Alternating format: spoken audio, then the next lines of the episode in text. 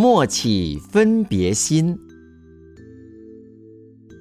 我们若是听出家众在唱经赞，或是在念经，会升起欢喜心；但是对一般的人就没办法升起欢喜心，这是什么道理？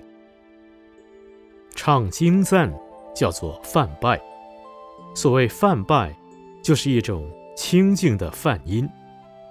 假使我们心中有了烦恼，我们听到梵拜，心里就清净了。所以说，它叫梵音。这个问题所问的是：听到出家人唱梵拜，他很高兴；听到在家人唱梵拜，他就没有这么高兴。这可能是听梵拜的人自己起了分别心。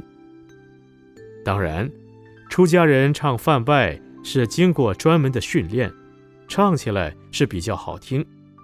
除此，出家人的生活就是解脱的，因为心里常常有解脱的心情，一唱梵拜，使人听起来不但有清净感、清凉感，还有解脱感。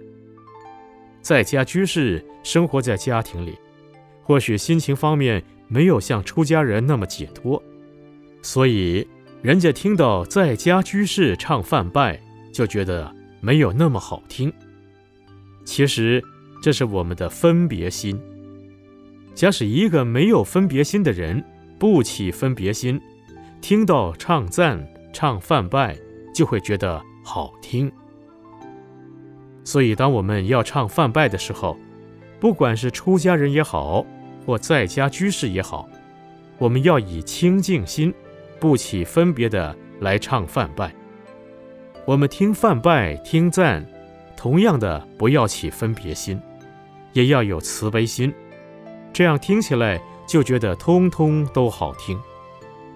假使你心里想，这是出家人在唱的，那是在家人在唱的，自己先起了分别心，那么你听起来就不会好听了吗？